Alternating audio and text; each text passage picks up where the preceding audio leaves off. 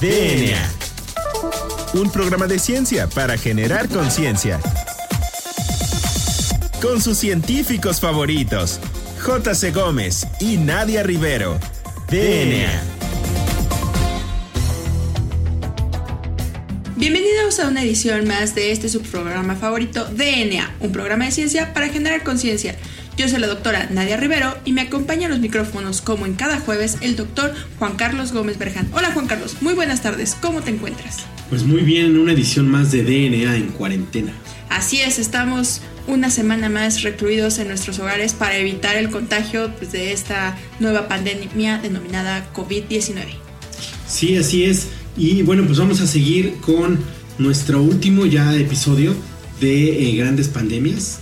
Así es, esta es la tercera y última emisión de este programa especial que hemos denominado Grandes Pandemias que han atacado a la humanidad desde épocas pues, muy históricas. ¿No es así, Juan Carlos? Sí, pues ya este, repasamos eh, desde el viejo mundo, repasamos la, desde las, eh, las, grandes pestes, luego pasamos eh, por la peste bubónica, la viruela, ¿no? Y eh, también tú hablas un poquito del cólera. Así es, hablamos del cólera, hablamos del cocolistli, hablamos de este la viruela, varicela, sarampión y bueno, hemos hecho o tratado de hacer un esfuerzo por resumir como las pandemias o epidemias que han sido más relevantes para la historia y pues algo que es muy interesante y que mencionamos desde nuestra primera edición de este programa especial es que como tú bien mencionas, la historia de las enfermedades no es otra cosa más que la historia de la humanidad, porque si recordamos,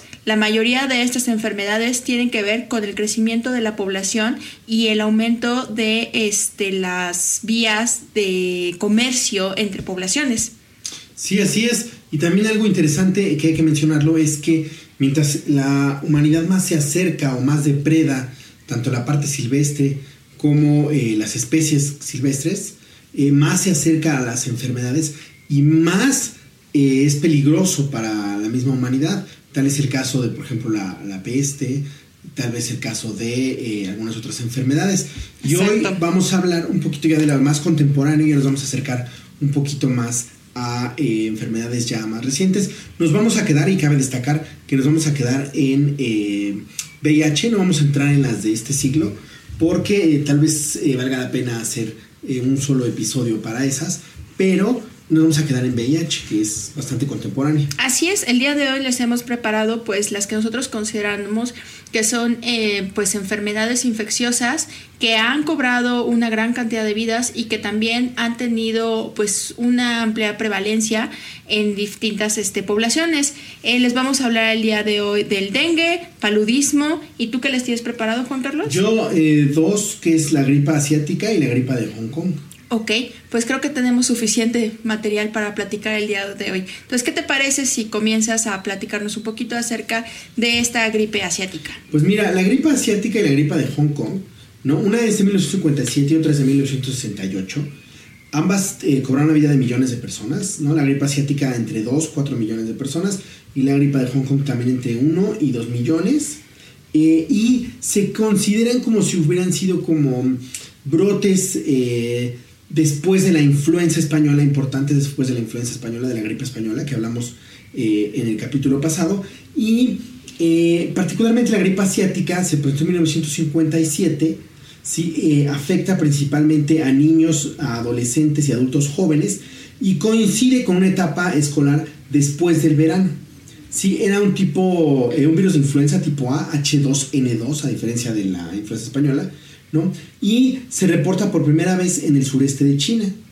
Entonces, eh, se cree que es una mutación o un conjunto de eh, mutaciones de eh, virus de aviares, ¿sí? sobre todo particularmente de patos silvestres, y que las ciudades, sabe que las ciudades más aquejadas de esta enfermedad fueron toda la costa oeste de Estados Unidos, la India, Australia y España, que son de las ciudades que más reportaron casos de muerte. Particularmente Estados Unidos reporta 116 mil eh, muertes. Y algo interesante tanto de la gripa asiática como de la gripa de Hong Kong es que ya para entonces ya existía la OMS y ya existía los antibióticos, entonces juegan un papel importante en que no se desataran así grandes eh, tasas de, letalidad o, grandes fuentes de mortalidad porque ya existían los antibióticos. Entonces todas estas enfermedades concomitantes o oportunistas que se asocian a estos virus ya se podían evitar. Posteriormente, la gripa de Hong Kong es una gripa que se considera, o hay personas que inclusive consideran que es una mutación inclusive de las dos anteriores, tanto de la de asiática como la de eh, la española, en donde es un virus que tenía diferentes genes de gripa aviar y tenía dos serotipos muy particulares, sobre todo porque era un virus tipo influenza, igual un virus tipo A, y este era H3N2, entonces el N2 se sabe que es el mismo N2 de la influenza anterior, la H2N2 de la gripe asiática. Este fue en 1968 a 1970. Eh, tienen cintas oleadas, que es algo que hay que tomar en cuenta, que las enfermedades y las epidemias tienen diferentes eh, oleadas, ¿no? Y aparece, o se cree que aparece por primera vez, el 13 de julio de 1968 en Hong Kong, ¿sí?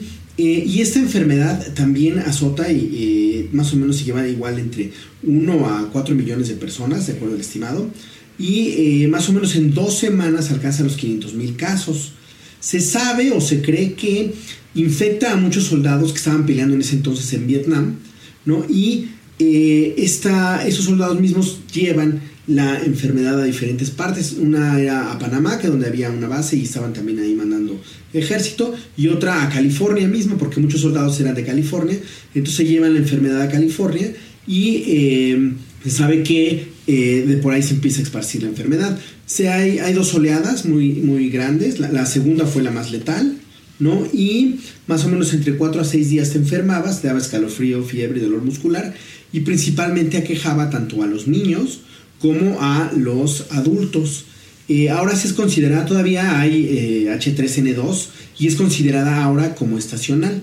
Entonces, eh, en este caso, o en estas dos enfermedades, algo interesante que hay que recalcar, Nadia, es que ya estaba la OMS, eh, ayuda a cartografiar exactamente cómo iba moviéndose cómo se iba dispersando la enfermedad y además apoya a muchos de los eh, países para que estén enterados, para que generen cercos sanitarios, para que sus médicos, su población esté enterada y eh, más o menos eh, como que congrega para que entre todos haya una, respuesta comunitaria, que es algo de lo que ahorita se ha estado eh, manejando. Por eso es importante que todos estemos en la misma línea de las autoridades, ¿no? Que no haya este como que yo digo, que tú dices, que él, que aquel, que el otro me dijo, sino que todos funcionemos en una sola dirección, porque este tipo de enfermedades no, no se, se tientan la mano y, se llevan a mucha gente, sobre todo si no se tienen pues ciertas medidas. Así es. Pues es muy interesante porque finalmente como que ya se nota la modernización de los sistemas de salud y se está viendo que realmente hay que realizar políticas públicas que estén focalizadas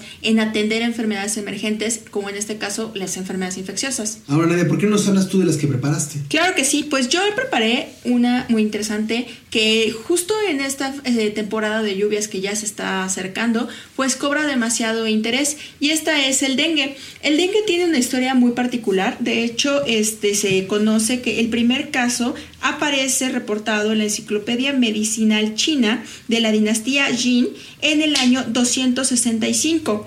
En esta se describe que el agua envenenada se asocia con insectos eh, voladores que tras su picadura provocan fiebres muy altas. Lo interesante es que estas fiebres muy altas son periódicas y coincidía con la estacionalidad o con el clima que eran las lluvias. Posteriormente, en el siglo XV y el siglo XIX, eh, se extendió a África.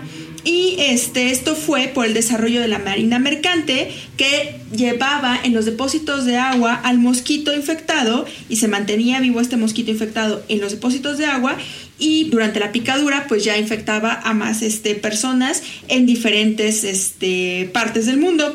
Eh, de hecho, eh, hay varias descripciones de epidemias que datan desde el siglo XVII que es el reporte, pues, más, el reporte más antiguo que se tiene de esta epidemia. Y bueno, es muy interesante porque primero solamente se encontraban estas epidemias muy bien este, focalizadas en África, Asia y América del Norte. Pero posteriormente, con la migración y con este crecimiento del comercio, como les mencionaba, pues se va extendiendo a otros países. De hecho, en la actualidad se calcula que entre 120 y 128 países padecen de dengue. Posteriormente, Benjamin Rush le acuña el término de fiebre rompehuesos debido a los síntomas que genera el dengue, que es la mialgia, que es dolor muscular, o la artlargia, que es el dolor de las articulaciones. Posteriormente, en 1906, se confirma que el dengue es transmitido por el mosquito Aedes, y esto lo realiza Sir John Burton Clearland y Joseph Franklin Siller. Esto es muy interesante porque se dan cuenta que la ruptura de estas barreras entre el humano y la vida silvestre originan pues una eh, serie de epidemias, que en este caso es por un vector y es el mosquito, que aquí cobra mucha relevancia lo que eh, mencionabas, Juan Carlos, que una vez que se rompen estas barreras entre los ecosistemas, pues se empiezan a provocar las enfermedades. En 1953, en Filipinas, se eh, detecta el primer caso de dengue hemorrágico. ¿Y esto por qué surge? Bueno, eh, como les mencionaba, el mosquito es solamente el vector que va a transmitir al virus que causa la enfermedad del dengue. Este virus tiene cuatro serotipos, serotipo 1, 2, 3 y 4. El serotipo 2 es el más común y lo que sucede es que cuando un mosquito de serotipo 1 pica por primera vez te da un dengue normal. Pero si tienes la mala fortuna de que te pica un mosquito con serotipo número 2, ya vas a estar inmunocomprometido y entonces va a desatar una respuesta más severa ante este serotipo que va a originar el dengue hemorrágico o dengue severo. Eh, de hecho, el 2, que es el más común y es el del más agresivo, eh, se encuentra alojado en el mosquito Aedes albopictus y estos vectores principalmente se encuentran en Tailandia, Singapur y México. Es muy interesante, bueno, saber que este virus se aloja principalmente en las glándulas salivales del mosquito. Y entonces cuando el mosquito pica a un humano que está infectado, toma el virus, el virus eh, se mantiene eh, reproduciéndose en las glándulas salivales del mosquito y cuando el mosquito va a picar a otro individuo, pues lo contagia durante la toma de la sangre. Entonces, esto es muy interesante porque se ha registrado eh, que ya está este, creciendo la población de personas que están infectadas por este virus y este bueno tengo otra que también enfermedad ahorita la, comentamos porque es muy interesante algo interesante es que la gente cree que es como muy de lugares tropicales donde están ahí todos en la costa y está un lugar sucio con moscos pero algo interesante que hay que mencionar es que el calentamiento global ha hecho que eh, muchos de estos mosquitos ahora vayan a eh, regiones donde antes no podían llegar, ¿no? Y que eh, puedan eh, pues transmitir fácilmente este tipo de enfermedades. De hecho, esta es la segunda enfermedad transmitida por mosquitos que ha cobrado, después de la malaria, claro, que ha cobrado pues más vidas a lo largo de su desarrollo. Sí, eh, de hecho ahorita vamos a hablar un poquito de la malaria, ¿verdad? Así es, también les tengo preparado un poco de la malaria o paludismo, que muchas veces se confunden las personas con el término. Bueno, entonces eh, no se despeguen de su radio, regresamos con malaria y con VIH.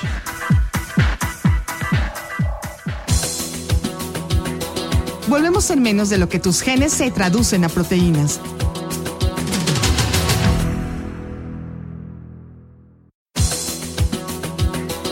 Ya recargamos ATP. Continuamos.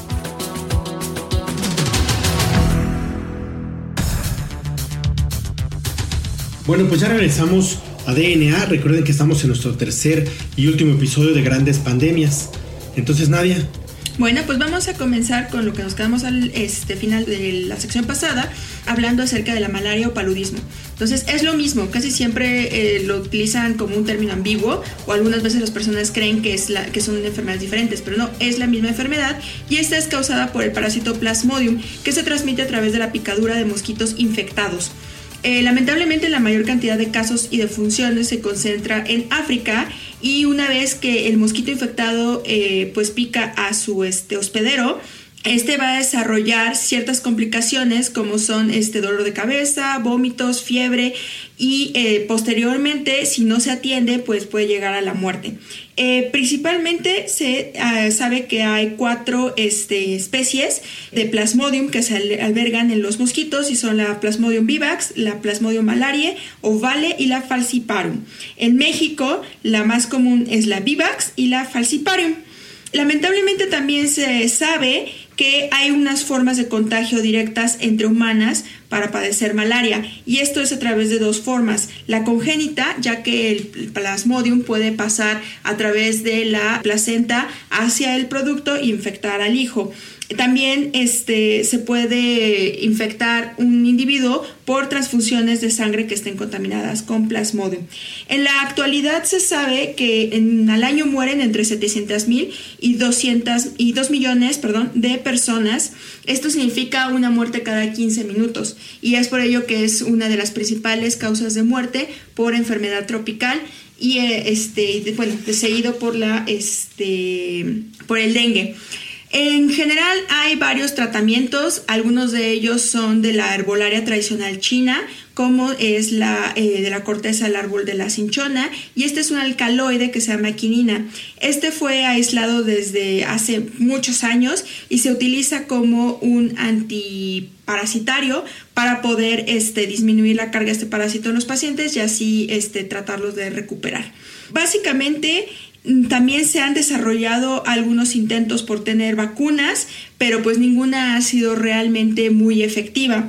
Y eh, lo que más se utiliza para prevenir el contagio por estos mosquitos es a través del uso de insecticidas como el DTT, que ha estado mucho en controversia porque se sabe que el DTT tiene efectos adversos en la salud del este, humano, pero la que más causa como interés es eh, acerca de, lo, de esterilizar los mosquitos.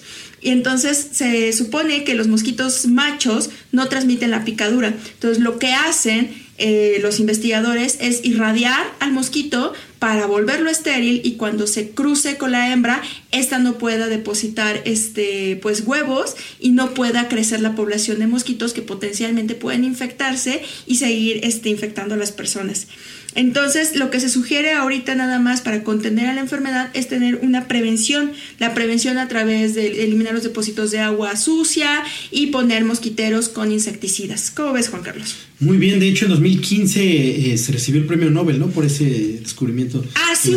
Eh, hay una científica china que se llama Tu Yuyu, que en 1970 descubrió la artemisinina para tratar la malaria y en 2015 recibió el premio Nobel junto con otras personalidades por el descubrimiento de nuevos antiparasitarios. ¿Cómo ves, Juan Carlos? Pues muy bien, Nadia. Bueno, pues vamos a, platicar de otro tema que es un tema súper controvertido, que es una enfermedad también súper controvertida, que es el VIH, el virus de la inmunodeficiencia.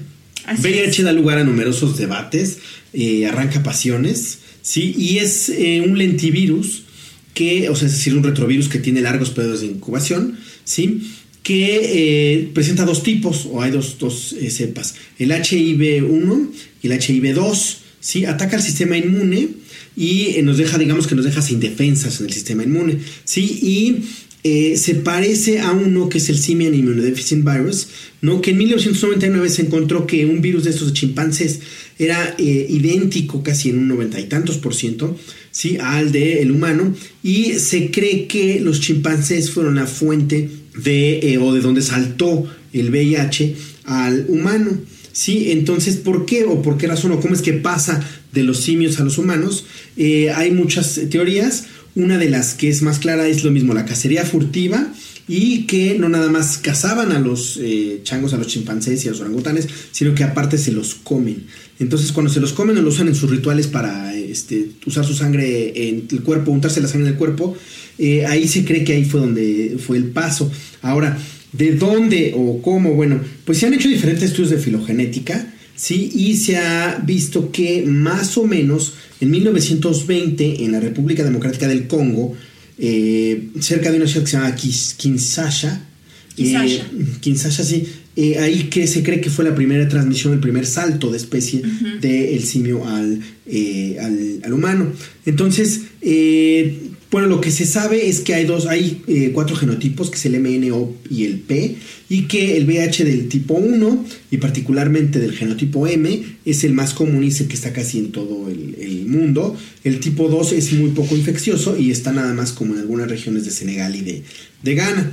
Entonces, bueno, ¿qué, ¿qué es esto? ¿Qué es lo que arranca? Bueno, Kinshasa tenía un comercio sexual y eh, muy particular y era una ciudad que estaba súper conectada por eh, diferentes ríos, en diferentes trenes y que en la parte de migración había, este, ahí era muy particular, Y entonces ahí se cree que eh, por ahí de los 60 se empezó a esparcir la, eh, la, enfermedad, bueno, desde los 20 hasta los 60 se empezó a esparcir la enfermedad en toda esa zona. Y lo que se sabe es que en los 60 muchos profesionistas haitianos fueron a trabajar a la República de Congo y después regresan en los 70. Entonces se cree que eh, son los que traen la eh, enfermedad, ¿no? Y que eh, en 1970 o en toda la parte de los 70 es cuando se empieza a esparcir. Como es un lentivirus y tarda en incubarse, se tardó también en identificarse. Ahorita nos platicaste un poquito de eso, Nadia. Así es. Y más o menos en 1981 empiezan los primeros casos, ¿no? En la comunidad gay de Nueva York y de California que eh, tenían entre otras cosas es que presentaban el sarcoma de Kaposi y algunas infecciones pulmonares de algunas eh, bacterias oportunistas. Entonces, bueno, de ahí empieza eh, como que a la gente a darse cuenta.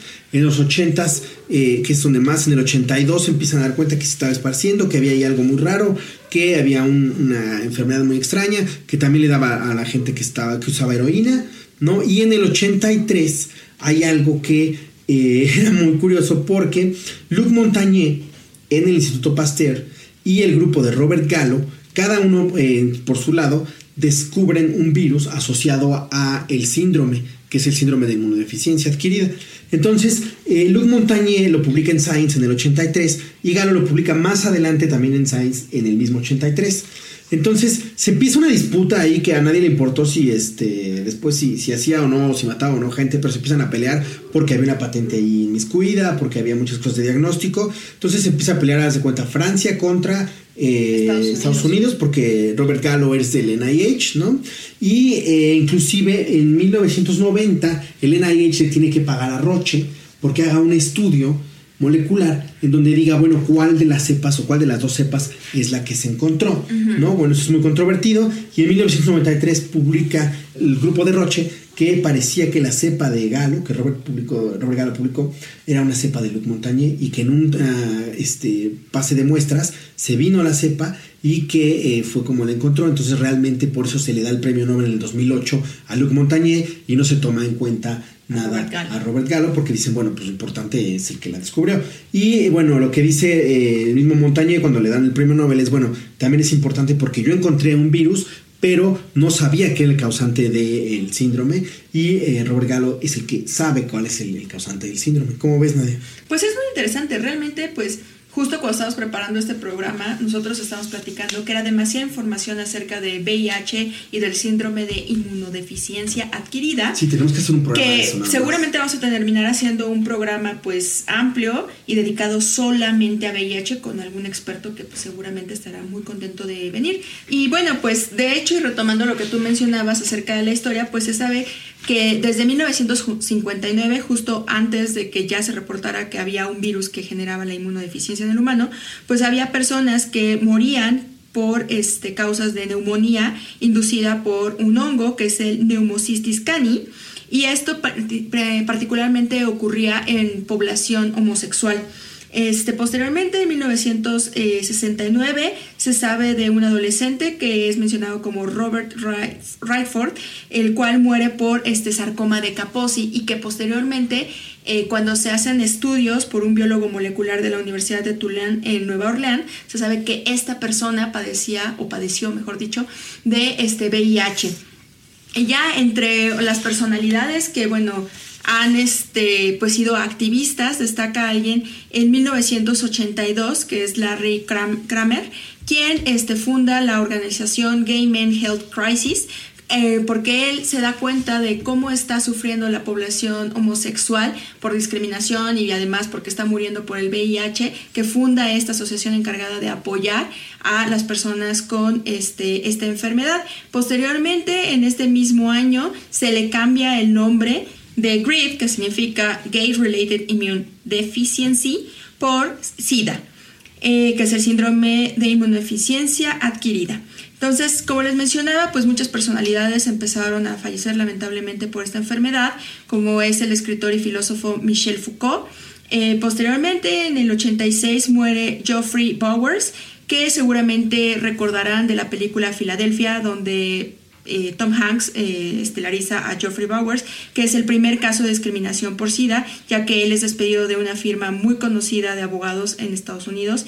Y eh, posteriormente, en el 88, se festeja por primera vez el Día Mundial de la Lucha contra el SIDA. En el 91 se sabe que Magic Johnson, o bueno, más que saber, él anuncia que tiene VIH y comienza una, un activismo por este, esta enfermedad. Y eh, lamentablemente también en ese año muere el músico e ícono del rock pop Freddie Mercury. Quizá lo recordarán por la película de Bohemian Rhapsody que pues apenas salió hace no Sí, o mucho. por Queen. O por Queen, claro.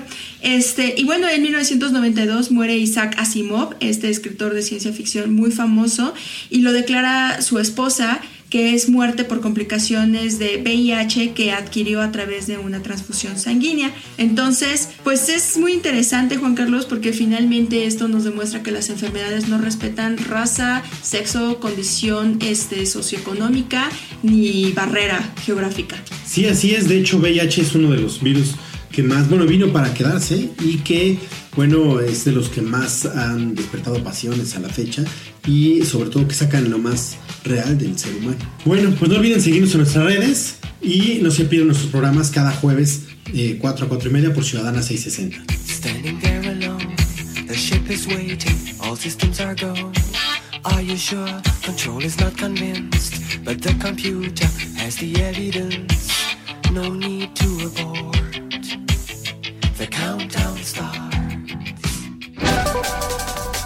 DNA. La materia no se crea ni se destruye, solo se transforma.